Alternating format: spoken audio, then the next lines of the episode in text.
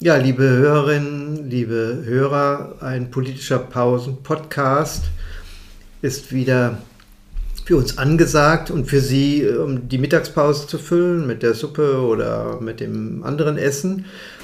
Geistige Nahrung liefern wir heute vor allen Dingen zum Thema Landtagswahl Nordrhein-Westfalen und da habe ich einen sehr exponierten, großartigen Kenner heute als Gast, der diese Mittagspause mitfüllt für ein paar Minuten, Dr. Guido Hinze, den Direktor der Landeszentrale für politische Bildung, der äh, nicht nur wichtiger Kooperationspartner für uns in NRWs Kulis, sondern der eben auch ein Historiker ist. Insofern kann er auch mit seinem Wissen auf zurückliegende Wahlen äh, blicken. Deswegen also herzlich willkommen, ähm, dass Sie mitmachen, Herr Hitze. Wie ist Ihre Einschätzung im Vergleich zu historischen Wahlen? Ist das eine historische Wahl, die bevorsteht, oder gab es da andere einschneidende Wahlen, die vermutlich wichtiger waren als die jetzige? Das ist schwierig, wenn Sie einen Historiker nach der Einschätzung der Zukunft fragen. Insofern. Ja ähm, äh, würde ich sagen, das können wir noch gar nicht äh, genau absehen. Äh, aber diese Wahl wird, wird, auf jeden Fall historisch sein, weil die Rahmenbedingungen einfach so außergewöhnlich sind äh, und sich unterscheiden von allen anderen Rahmenbedingungen, die in Landtagswahlen jemals stattgefunden haben in Nordrhein-Westfalen. Ähm, durch Sie, den Krieg. Durch den Krieg, äh, durch die, äh, aber auch insgesamt ja, sich radikal verändernden Rahmenbedingungen. Wir haben ja äh, das Phänomen, dass der Krieg teilweise Entwicklungen nur beschleunigt hat oder verschärft hat, die aber schon vorher hm. im Ansatz zu erkennen gewesen sind. Also nur Stichwort Inflation, die, die ist jetzt nicht erst durch den Krieg ähm, äh, so angestiegen. Ähm, und äh, Zukunft der Energiepolitik ist auch eine Frage, die nicht erst durch den Krieg äh, entstanden ist, aber durch massiv ähm, äh, befeuert wurde. Insofern ähm, müssen wir überlegen, wie diese ähm, Wahl ähm, einzuschätzen sein wird, wenn sie mal entschieden ist. Es gab in der Vergangenheit historische Landtagswahlen, die nicht nur die Geschichte dieses Landes verändert haben, sondern auch die Geschichte der Bundesrepublik. Also ein Stichwort 1966, äh, 1995. Ja, durch Koalitions durch Koalitionsbildungen. Koalitions, ähm, seismografisch das, so hat man das oft wahrgenommen. Also Berlin oder Bonn war nie unbeeindruckt durch Düsseldorf, aber vor allen Dingen ja durch äh, vor, ja, seismografisches Vorgespür, Vorgefühl offenbar Koalitionen äh, hier auszuprobieren. Der, im, im, Bund ist das dann nachvollzogen worden. Also das ist ja ein Charakteristikum genau. für eine historische Wahl. Und ähm, überhaupt auch für, für Stimmungen äh, in der Bevölkerung ähm, man hat ja die Wahl Nordrhein-Westfalen auch ziemlich oft als äh, Gradmesser der Einschätzung der Bundespolitik empfunden. Ja, durch die Größenordnung allein. Ne? Durch die Größenordnung, aber auch ganz unabhängig davon, ob die Wahlen in der Mitte der Wahlperiode im Bund stattgefunden haben oder kurz oder vorher, nach der, einer Bundestagswahl. Ähm, die letzte Landtagswahl 2017 ähm, fand ja nicht äh, ein Dreivierteljahr nach der Bundestagswahl, sondern fünf Monate vor der vor der Bundestagswahl. Mhm. Hatte eine ganz andere Aufmerksamkeit deswegen, weil man immer, oh, wieso wie Nordrhein-Westfalen will, das wird die Testwahl für den Bund sein. Da war das Interesse auch ein, ein äh, deutlich höheres als heute. Mhm. Ähm, aber das kann natürlich auch daran liegen, dass eben äh, die anderen Themen und der Krieg das, das überlagern. Aber ich denke, das wird, hängt auch vom Zeitpunkt ab. Ich habe mal nachgeschaut, die Landtagswahlen in Nordrhein-Westfalen ähm, in den letzten 75 Jahren sind in den ganz überwiegenden äh, Fällen in einem sehr engen zeitlichen Kontext mit der Bundestagswahl erfolgt. Entweder kurz vorher oder kurz nachher. Es gab nur ganz wenige Wahlen, die entzerrt waren. Aber, aber ja. das, was früher über Jahrzehnte komplett anders war, war ja so eine Gegensätzlichkeit zwischen Bundestag und Bundesrat, machtpolitisch, mhm. dass so gegengerichtete Wahlen auch möglich war, dass man dann als Bundesland gesagt hat, nicht nur Wahlkampagnen gegen Bonn oder Berlin zu führen, was immer noch ein bisschen beliebt ist, sondern eben auch in der Tat man versucht hat, eine zu rote Republik zu verhindern, eine zu schwarz zu verhindern. Das ist ja bei den 15 bunten Modellen im Bundesrat zuletzt, äh, jetzt haben wir eine absolute Mehrheit im Saarland, äh, überhaupt nicht mehr. Also dass eine Bevölkerung sagt, wir wollen jetzt nicht mehr zu viel Rot oder zu viel Schwarz, ist ja gar nicht mehr auslösbar. Ne? Nein, das hat sich fundamental verändert. Also die Bedeutung ähm, ist in der Tat eine ganz andere. Äh, ich würde sie auch nicht mehr bestimmten Farben zuordnen, sondern Stimmungen. Mhm. Also sehr deutlich ist das, äh, glaube ich, geworden ähm, äh, bei der Wahl schon 2010, wo, wo ähm, es, glaube ich, nicht so sehr darum ging, ähm, eine schwarze Republik zu verhindern, sondern ähm, äh, das Unbehagen auch über den, den Stotterstaat der, der schwarz-gelben Koalition damals zum Ausdruck zu bringen. Mhm. Und das Gleiche äh, könnte auch bei dieser Wahl wieder eintreten. Also äh, wenn man gefragt wurde Ende letzten Jahres, wie wird die Landtagswahl ausgehen, dann konnte man seriöserweise nur sagen, es wird sehr stark abhängen von der Entwicklung der Ampelkoalition. Hat sie einen guten Start oder hat sie einen weniger guten Start? Und das Spannende jetzt ist, dass wir das gar nicht richtig beantworten können. Genau. Ja, also so ähm, stabile Ambivalenz es gibt, es gibt, es gibt, ja, es gibt nur Wellen. Es gibt äh, Wellen, ja. äh, wo, wo die Ampelkoalition äh, eher positiv abschneidet äh, und dann gibt es wieder Dellen.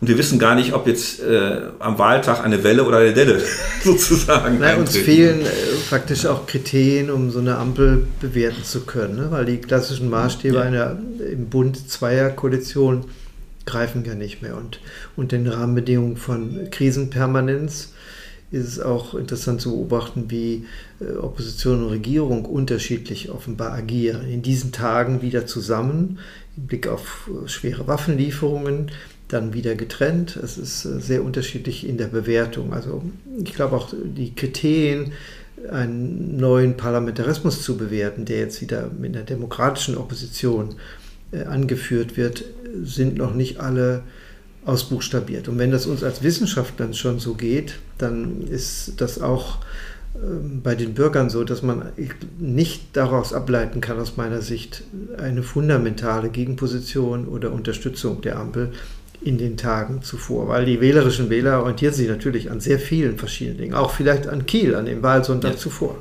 Also das würde ich äh, als ganz wichtig äh, herausstreichen. Ähm, diese Wahl wird, also in Kiel wird die NRW-Landtagswahl vielleicht sogar entscheiden, wenn man äh, davon ausgeht, dass die Abstände sehr gering sind zwischen den Parteien. Dann kann äh, so ein äh, Schub in die eine oder andere Richtung von ein oder zwei Prozent ähm, tatsächlich die Wahl nicht nur beeinflussen, sondern auch am Ende entscheiden. Und man kann das übrigens sehr gut nachvollziehen bei der letzten Landtagswahl, wo ja derselbe zeitliche Abstand herrschte zwischen der Landtagswahl in Schleswig-Holstein und der in Nordrhein-Westfalen ähm, an dem Wahlabend, am Wahlabend in Nordrhein-Westfalen, äh, waren die Ergebnisse der Nachwahlbefragung deutlich besser für die CDU als das amtliche Endergebnis, weil in mhm. dieses Ergebnis die Briefwahlstimmen eingeflossen sind natürlich, ähm, die vor allen Dingen vor der Wahl in Schleswig-Holstein abgegeben worden sind. Und ähm, ich glaube, die Differenz war anderthalb Prozent. Wenn ich es richtig erinnere, waren 34,5 an dem Abend als Nachwahlbefragungsergebnis, also als Prognose und mhm. am Ende waren es 33, ähm, sodass man also schon sehen kann, äh, dass diese, ja, äh, diese Wahl als Trendsetter irgendwo auch wahrgenommen worden ist. Jetzt gibt es ja nicht mehr die krasse Trennung zwischen Frühwählern und Spätwählern, die sich über Jahre eigentlich herausgebildet hat, sondern wir beobachten, dass diejenigen, die Wahlunterlagen beantragen, sie zu Hause liegen lassen und auf keinen Fall früh abschicken sondern erst spät. Also auch ein verzerrter neuer Effekt, den wir gar nicht von der Wahlforschung ja bisher richtig beobachten können äh, oder berechnen können.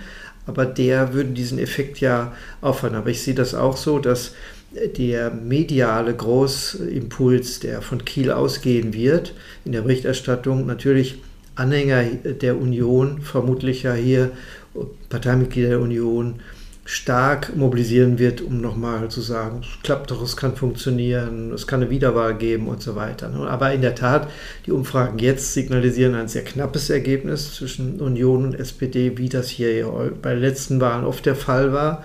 Und dann kann es ja eben sein, dass, wie das im Bund ja auch faktisch der Fall war, dass wir am Wahlabend erstmal kein Ergebnis haben. Ja. Und das ist ja auch derjenige, der vielleicht der zweitstärkste Fraktion hat, versuchen wird, auch eine Mehrheit zu bilden. Die Wahrscheinlichkeit ist äh, sehr hoch ähm, und es wird entscheidend von der Anzahl der Fraktionen im Landtag abhängen. Also je, je kleiner die Anzahl der Fraktionen ist, äh, desto leichter werden natürlich auch Bündnisse von, von Parteien möglich, die gar nicht die meisten Stimmen haben, aber also zu, zusammengenommen, ja, aber nicht einzeln. Und also es klingt so ähm, durch, Sie zweifeln, ob die FDP reinkommt? Nein, äh, bei der also, FDP habe ich keine Zweifel, sie wird aber im AfD, einstelligen Bereich bleiben. AfD, aber bei der AfD ja. würde ich sagen, äh, ist es sehr wahrscheinlich, dass sie reinkommt, ist aber nicht sicher. Mhm. Bei der Linken würde ich mich, würde ich mich festlegen, ja. Äh, dass sie es nicht schafft. Also dass sie eigentlich die Parteifarben die gleichen sein könnten ja, wie jetzt. Ne? Nur in anderen Gewichtungen halt. Ähm, und Interessant finde ich eigentlich zwei Dinge an dem Wahlkampf, der noch gar nicht richtig stattgefunden hat. Also nach dem allgemeinen Empfinden ähm, hängen zwar Plakate, aber äh, es ist überhaupt keine Mobilisierung erkennbar, weder in die eine noch in die andere Richtung. Ähm, dass wir bei der, aus der Oppositionssicht gesehen ähm, eigentlich keine Möglichkeiten erkennen, wie, wie sie landespolitische Themen setzen will. Also sie versucht es zwar, aber mit sehr mäßigem Erfolg. Ähm, und andererseits die Regierungsseite das Problem hat, dass sie von keinem Amtsbonus zehren kann. Also das sind auch zwei außergewöhnliche Konstellationen, die nochmal deutlich machen, wie, wie stark der, der Bundeseffekt äh, hier sich niederschlagen wird. Ja, oder die Personalisierungseffekt, das, was man dann zur Orientierung nimmt als Wähler, wenn man unsicher ist, guckt sich die Typen an, die zur Wahl stehen.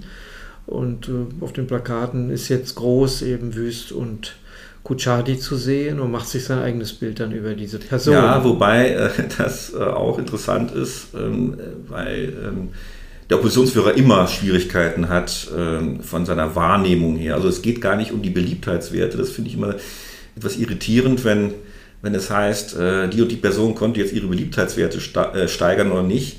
Das ist gar nicht entscheidend. Entscheidend ist der Bekanntheitsgrad. Mhm. Ähm, und äh, da, äh, denke ich, hat er es einfach schwer, schwer, überhaupt wahrgenommen zu werden, weil diese Blase in Düsseldorf ist nicht repräsentativ ja.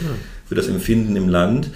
Ähm, und Wüst Henrik Wüst Vorteil, hat, nicht durch die und Herr Wüst hat das unglaubliche Glück gehabt, ja, ja. genau äh, in der Zeit äh, MP zu werden, äh, in der er den Vorsitz der MPK, also der Ministerpräsidentenkonferenz, übernehmen konnte Wobei es auch nicht unbedingt früher ein Gremium war, wo man große Bekanntheit mit erringen konnte. Nur in der Corona-Zeit natürlich ähm, äh, einfach die letzten zwei Jahre äh, die Medien sich äh, stark fixiert haben äh, auf diese Termine und auch deren Inhalte transportiert haben und die Pressekonferenzen danach natürlich äh, eine große Aber Bedeutung haben. Das Interessante wäre ja, wenn Bürger buchstabieren könnten, worin der inhaltliche Unterschied besteht, wenn man jetzt SPD oder Union mhm. wählt, um die beiden Ministerpräsidenten vielleicht potenziell zu unterstützen. Dann hätten doch die meisten sehr große Schwierigkeiten. Die Wahlprogramme geben unterschiedliche Ausrichtungen. Äh, das ist keinesfalls identisch, aber auf den Kernbereich zu fixieren, was Bildung, äh, innere Sicherheit anbelangt, ähm, vielleicht auch Energiefragen, ähm, fällt es einem schwer, die großen Unterschiede herauszuarbeiten, die beide Parteien trennen. Mhm. Und äh, ich meine, da wäre natürlich noch eine Aufgabe in den nächsten Wochen für die oder nächsten Tagen für die Parteien dann zu arbeiten, ob man das auf drei, vier Begriffe runterbricht. Also der letzte Wahlkampf von Laschet bei der Landtagswahl aus der Opposition, den hat er nicht ohne Grund gewonnen. Er hatte immer dieses Schlusslichtbild als Metaphorik, das hat sich bis heute eingeprägt, die rote Laterne und hat das bei bestimmten Themen einfach durchgespielt. Ich, es fällt mir im Moment schwer zu sagen, dass viele Bürger den Eindruck haben, ähm, so ein paar große Metaphern zu verwenden, um inhaltlich die Programme zu differenzieren. Also was entscheidend sein wird und was ich noch gar nicht äh, mitbekommen habe, ob, ob das überhaupt erhoben worden ist, ist die Frage der Wechselstimmung. Also äh, gibt es eine Wechselstimmung in Nordrhein-Westfalen? Ja, nur den Koalitionsmodellen bei den Umfragen mhm. kann man es erkennen. Die Mehrzahl möchte ähm, Rot-Grün bei den Koalitionsmodellen. Daraus könnte man interpretieren, aber eine Wechselstimmung ist natürlich, kann viel mehr sein als das. Eben. Es wäre eine große Unzufriedenheit, eine Abwahl, die ist aus den Daten bisher nicht erkennbar. Ne? Und das würde ja auch mal auf, die, auf diese Polarisierung äh, hinweisen. Also wenn es eine ausgeprägte Wechselstimmung äh, gibt, dann äh, sind auch die gegensätzlichen Positionen viel klarer. Wenn, wenn die eher indifferent ist oder gar nicht zu erkennen ist, äh, dann spricht es auch vieles dafür, dass die, dass die entscheidenden Themen bei den Leuten gar nicht ankommen. Und, ähm, ja, im Schlafwagen dann am Ende sich doch mal durchsetzen ja, ja, und, mit neuen und, Partnern. Und dann erstmal die Frage, ob dann eben die Themen, die, die problematisiert werden, also die, die natürlich von Relevanz sind, die von Wichtigkeit sind, die auch vom, äh, von der Landeszuständigkeit und Kompetenz her wichtig sind, ob die, die Leute momentan wirklich, wirklich so interessieren. Also ähm, Stichwort Wohnungsnot, ja. Ähm, ist ein wichtiges Thema, aber da können viele um die Ecke kommen und sagen, ja, äh, mich interessiert aber vielmehr, ob ich die nächste Heizkostenabrechnung noch bezahlen kann. Ja, und es kann kommunalpolitisch also, natürlich. Es kann kommunalpolitisch noch überlagert werden, also ist aber sehr schwierig. Andererseits äh, Landtagswichtigkeit in der Infektionsdramaturgie mhm. müsste eigentlich klar geworden sein, dass der Landtag sehr viel entscheiden kann, wie wir uns in NRWler, was wir dürfen und nicht dürfen, Lockdown und nicht Lockdown im Vergleich zu Nachbarländern. Also eigentlich hat die Bedeutungszunahme mhm. ähm, von Landtagen durch das Virus also ist erkennbar geworden. Und eigentlich müsste das den Bedarf, sich einzubringen, jetzt bei dieser Landtagswahl nochmal steigern für Wählerinnen und Wähler. Ist vielleicht eine sehr akademische Forderung, aber ich finde, nie ist die Bedeutung des Landtags deutlicher geworden als in der Pandemie.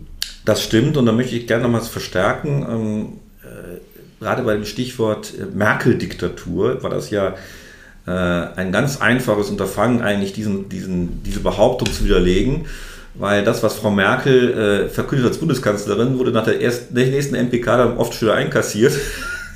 ja. weil die Länder nicht mitmachten. Ja. Äh, also von einer Diktatur konnte überhaupt keine Rede sein, weder im Ansatz noch in, der, äh, noch in der Konsequenz, weil auch die Länder eben ein starkes Korrektiv bilden. Insofern nochmal für ja. jeden ersichtlich, wie wichtig da der Föderalismus auch funktioniert. Ja, und das schlägt den Bogen äh, dahin, dass ich gerne mit Dr. Guido Hitze, mit dem ich gerade gesprochen habe, ähm, noch einmal gerne sprechen wir in einem anderen Podcast, weil er sich intensiv damit auseinandergesetzt hat, wie es zur Gründung von NRW kam als Historiker und damit auch das Föderale nochmal als ein Markenzeichen unserer Demokratie herauszuarbeiten. Das kann man an dem Thema, glaube ich, ganz gut erkennen, weil wir ja nur durch den Zusammenschluss der Länder am Ende zur Bundesrepublik Deutschland geworden sind, was viele heute gar nicht mehr wahrhaben oder nicht mehr erkennen wollen. Ich äh, sehe, dass die Suppen ausgelöffelt sind, äh, die Brötchen gegessen worden sind.